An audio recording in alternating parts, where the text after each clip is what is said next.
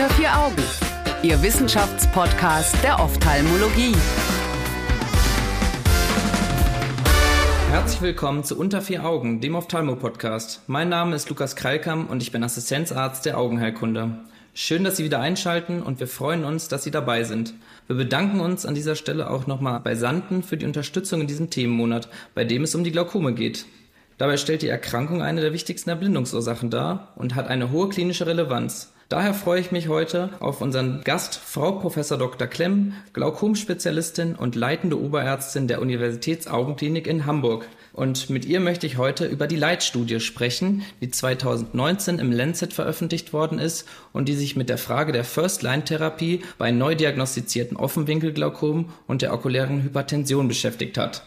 Es wurde die Standardbehandlung für diese Patienten, nämlich die Tropftherapie, mit der selektiven Lasertrabekuloplastik verglichen. Frau Professor Klemm, die Tropftherapie sollte den meisten Zuhörern ja hinlänglich bekannt sein. Aber was ist mit der selektiven Lasertrabekuloplastik? Was ist das eigentlich und wie funktioniert es? Können Sie da vielleicht kurz was zu sagen? Ja, das kann ich sehr gerne. Herzlichen Dank für die Einladung. Die selektive Lasertrabekuloplastik wird abgekürzt SLT und ist eine Laserbehandlung des Kammerwinkels, des Trabekelmaschenwerkes. Und im Grunde genommen ist diese Technik eine Fortsetzung der Argon-Lasertrabekuloplastik, die noch in den 90er Jahren eingesetzt wurde. Diese Technik allerdings damals führte häufig zu Vernarbungen im Bereich des Kammerwinkels und darum kam man von dieser Methode ab und ist froh, jetzt die SLT zur Verfügung zu haben, denn diese Methode ist eben einfach, schmerzfrei und relativ sicher und hat vor allen Dingen auch eine verbesserte Wiederholbarkeit, was eine Rolle spielt, da der Effekt der SLT nicht permanent wirkt. Mhm. Und was waren die Hintergründe? Warum wollte man das eigentlich dann miteinander vergleichen? Was hat sich die Arbeitsgruppe dabei gedacht? Auch im Hinblick auf die Glaukomtropfen? Im Grunde genommen ist es so, dass die First-Line-Therapie beim Glaukom ja die Augentropfen sind. Und bei den Augentropfen ist es so, dass man sehr auf die Zuverlässigkeit der Patienten angewiesen ist. Das heißt, wenn die Tropfen nicht regelmäßig genommen werden, kann es sein, dass die Erkrankung weiter fortschreitet und man meint, man hat schon sehr viel getan, aber in Wirklichkeit hat man eben zu wenig Therapie. Viele Patienten empfinden die Tropfen eben als eine starke Einschränkung der Lebensqualität. Manche Patienten mhm. vertragen die Tropfen auch gar nicht. Zudem sind die Kosten der Therapie über die Jahre auch nicht zu unterschätzen. Und so kam man eben dazu, diese SLT, die man ja schon seit vielen Jahren einsetzt, jetzt zu untersuchen als First-Line-Therapie. Mhm. Postuliert wurde, wenn man es genau nimmt, die Frage, dass die SLT als Erstlinienbehandlung assoziiert ist mit einer besseren gesundheitsbezogenen Lebensqualität, einer geringeren Notwendigkeit von konservativer Therapie, also Augentropfen, und damit mhm. geringeren Kosten als die Behandlung mit Augentropfen. Okay, und wie hat die Arbeitsgruppe denn schließlich die beiden Verfahren miteinander verglichen? Was war das Studiendesign und die primären Endpunkte? Also in dieser aktuell größten randomisierten Studie zu dieser Fragestellung wurden zwischen äh, 2012 und 2014 an sechs britischen Kliniken 718 unbehandelte Patienten mit Offenwinkelglaukom oder okulärer Hypertension randomisiert, entweder mhm. einer SLT oder einer lokalen Therapie zugewiesen. Patienten, bei denen beide Augen in Frage kamen, wurden beidseits gleich behandelt.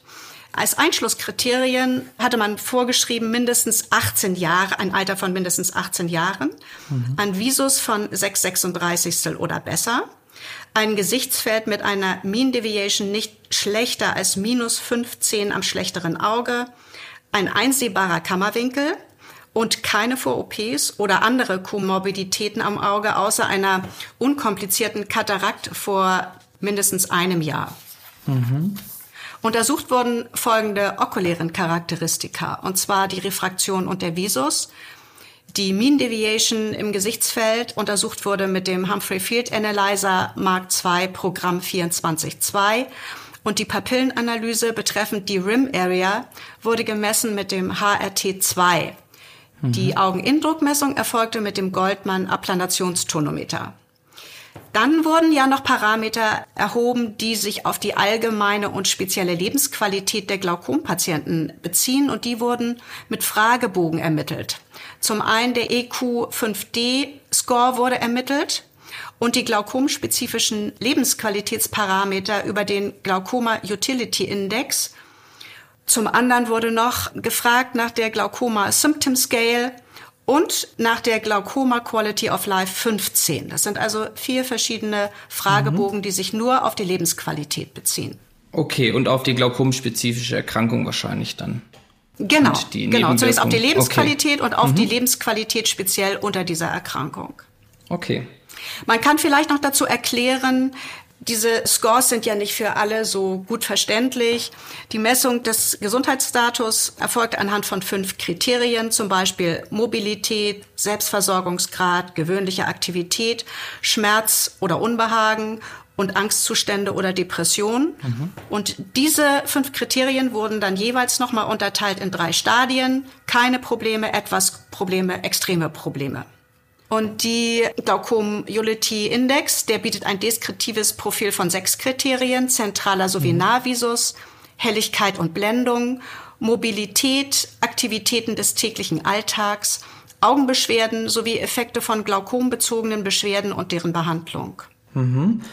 Okay, und dann quasi war das zur Baseline die Untersuchungen und die Patienten wurden dann anschließend randomisiert. Und wie war dann die Nachbehandlung letztendlich? Erfolgte die nach bestimmten Kriterien oder wie lange? Also man, man muss erstmal dazu sagen, dass die SLT auch nach einer bestimmten Art und Weise dann, als die Patienten randomisiert waren, durchgeführt wurde. Und zwar wurde die mhm. SLT gleich beim ersten Mal über 360 Grad durchgeführt, mhm. mit 100 nicht überlappenden Schüssen und einer Energie von 0,3 bis 1,4 Millijoule. Man durfte auch einmal eine Re-SLT durchführen. Die mhm. konservative Therapie erfolgte dann nach den Richtlinien der European Glaucoma Society. Die Erstlinientherapie waren die Prostaglandine, dann kam die Beta-Blocker, dann die Anhydrasehämmer oder Alpha-Agonisten. Mhm. Und die, ist das in Deutschland eigentlich genauso, dass auch die Prostaglandine da als First-Line-Therapie ähm, gelten? Oder ja. Ja. ja. Also man muss sagen, okay. die Glaukoma, die European Glaucoma Society besteht ja auch aus vielen deutschen Kollegen, die dort mitarbeiten. Und insofern mhm. sind sich da alle zum derzeitigen Zeitpunkt einig. Mhm. Okay. Auch, nach de, auch nach dem Brexit. Okay. Also die, die Und über welchen Zeitraum wurden dann die Patienten letztendlich untersucht? Die wurden letztendlich untersucht über 36 Monate, drei Jahre. Letztendlich hm. wurden 780 Patienten eingezogen. Das waren 1235 Augen. Und in 72 Prozent der Patienten waren sogar beide Augen verfügbar. 555 Patienten von denen hatten ein Offenwinkelglaukom, 163 eine OHT und das mittlere Alter betrug 63 Jahre. Interessanterweise hatten 30 Prozent, das spielte jetzt gar nicht so eine Rolle, aber ich finde es mhm. mal ganz interessant, hatten eine Glaukomanamnese in der Familie. Und nach den 36 Monaten waren noch 91 Prozent der Patienten verfügbar, sprich 652, und zwar 329 Patienten mit SLT und 323 mit Augentropfentherapie. Was ja ein relativ hoher Prozentsatz ist. Ja, das muss man sagen. Das ist eine ganz gute ja. Auswertung. Ja, und dann sind ja die Scores erhoben worden und da bezüglich der Scores kann man sagen, nach 36 Monaten gab es keinen signifikanten Unterschied zwischen beiden Gruppen. Sowohl der mhm. EQ5D-Score mit 0,89 bei der Lasertherapie versus 0,90 bei der medikamentösen Behandlung das ist ja sozusagen gleich. Mhm. Bei dem EQ5D-Score muss man sagen, eins ist das beste Ergebnis, was man erreichen kann. Es geht also von 0 bis 1. 0 wäre sozusagen tot und 1 ist eben äh, fantastisch. Und insofern liegen wir mit 0,89 und 0,9 mhm. ja sehr gut.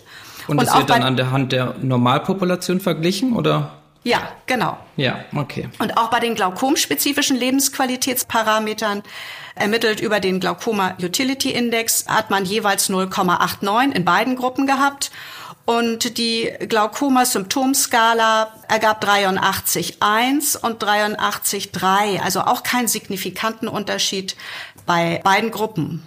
Hm. Was ja eigentlich letztendlich verwunderlich ist, wahrscheinlich, oder? Man denkt ja letztendlich, dass die Augentropfen für die Patienten wahrscheinlich als lästig empfunden werden. Genau. Und genau. das Ist gar nicht so ähm, schlimm. Ja. Nee, ist offensichtlich Und dann fragt man so sich schlimm, natürlich, oder? warum ja. die ihre Tropfen nicht nehmen, wenn sie sie gar nicht so schlimm finden. Viele Patienten, ja. man weiß ja, dass viele Patienten ihre Tropfen nicht nehmen. Hm. Fast 30 Prozent geben die Weißbücher der Krankenkassen an. Das ist ja eine riesig hohe Zahl. Aber das Entscheidende war natürlich bei dieser Studie die Drucksenkung, die Effektivität, die Wirkung. Ja. Und da muss man sagen, der mittlere Augeninnendruck lag bei beiden Gruppen zu Beginn bei etwa 24 Millimeter Hg und mhm. nach 36 Monaten bei etwa 16,5 Millimeter Hg. Was ja wirklich deutlich ist. Ja. Und das wäre das von Ihnen zu erwarten denn gewesen, auch vor allem in Bezug auf die selektive Lasertrabekuloplastik? Ja, doch. Also es ist ja so, diese Patienten hatten ja vorher keine Therapie. Die kamen ja unbehandelt mhm. in diese Studie. Und dass man da eben so um die 24 Millimeter Hg als Druckwert hat, das kann ich mir schon gut vorstellen. Mhm. Und dann bringt ja eine Monotherapie in der Regel, wenn sie gut wirkt, 20 bis 30 Prozent Drucksenkung so dass das schon so Werte sind, die auch von anderen Studien bestätigt werden können. Mhm.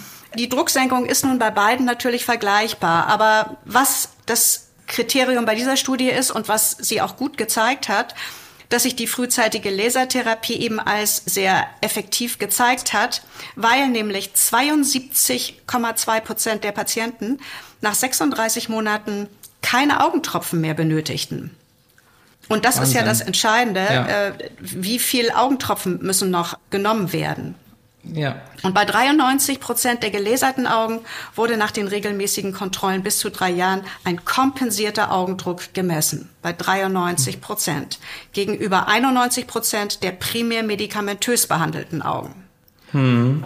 Und da muss man Und schon sagen, ist das schon eigentlich ein ganz gutes Ergebnis. Ja, also spricht ja auf jeden Fall vieles dafür. Zwar wurde jetzt ja kein Unterschied in den Lebensqualitäten beziehungsweise in den glaukomspezifischen Lebensqualitäten gefunden, aber die Tropffreiheit ist natürlich für die Patienten letztendlich doch ein deutlicher Zugewinn. Und wie viele von den SLT-Patienten brauchten denn eine zweite Laserung, weil Sie vorhin angesprochen hatten, dass man damit die Therapie intensivieren konnte? Von den Patienten, die eine SLT-Behandlung erfahren haben, benötigten 25 Prozent eine weitere SLT. Und damit wurden dann diese Ergebnisse erreicht. Aber das war ja im Studiendesign auch erlaubt. Ja, genau. Dann, dann ist vielleicht noch wichtig zu sagen, dass drucksenkende Operationen bei keinem Patienten in der SLT-Gruppe erforderlich waren. Kataraktoperationen allerdings in etwa 13 Prozent der Fälle und in der Gruppe mit den Augentropfen musste bei elf Augen eine Trabekulektomie durchgeführt werden und bei 25 Augen war eine Kataraktoperation im Verlauf dieser drei Jahre erforderlich. Okay, Unerwünschte also deutlich, ja? deutlich mehr äh, Operationen ja auf Seiten der Tropftherapiegruppe. Ja, ja, das und muss man sagen.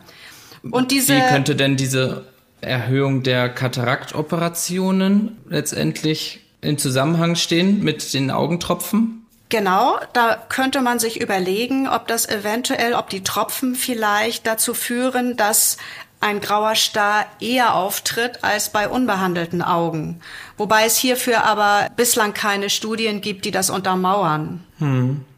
Okay. Was man noch sagen muss, dass diese hohe Erfolgsrate, das ist ja eine englische Studie und die haben natürlich hm. auch die Erfolgsrate ausgerechnet. Die Engländer schauen ja auch immer sehr auf die Wirtschaftlichkeit der OPs. Sie haben hm. ein etwas anderes Gesundheitssystem als wir. Wir können das nicht eins zu eins übertragen.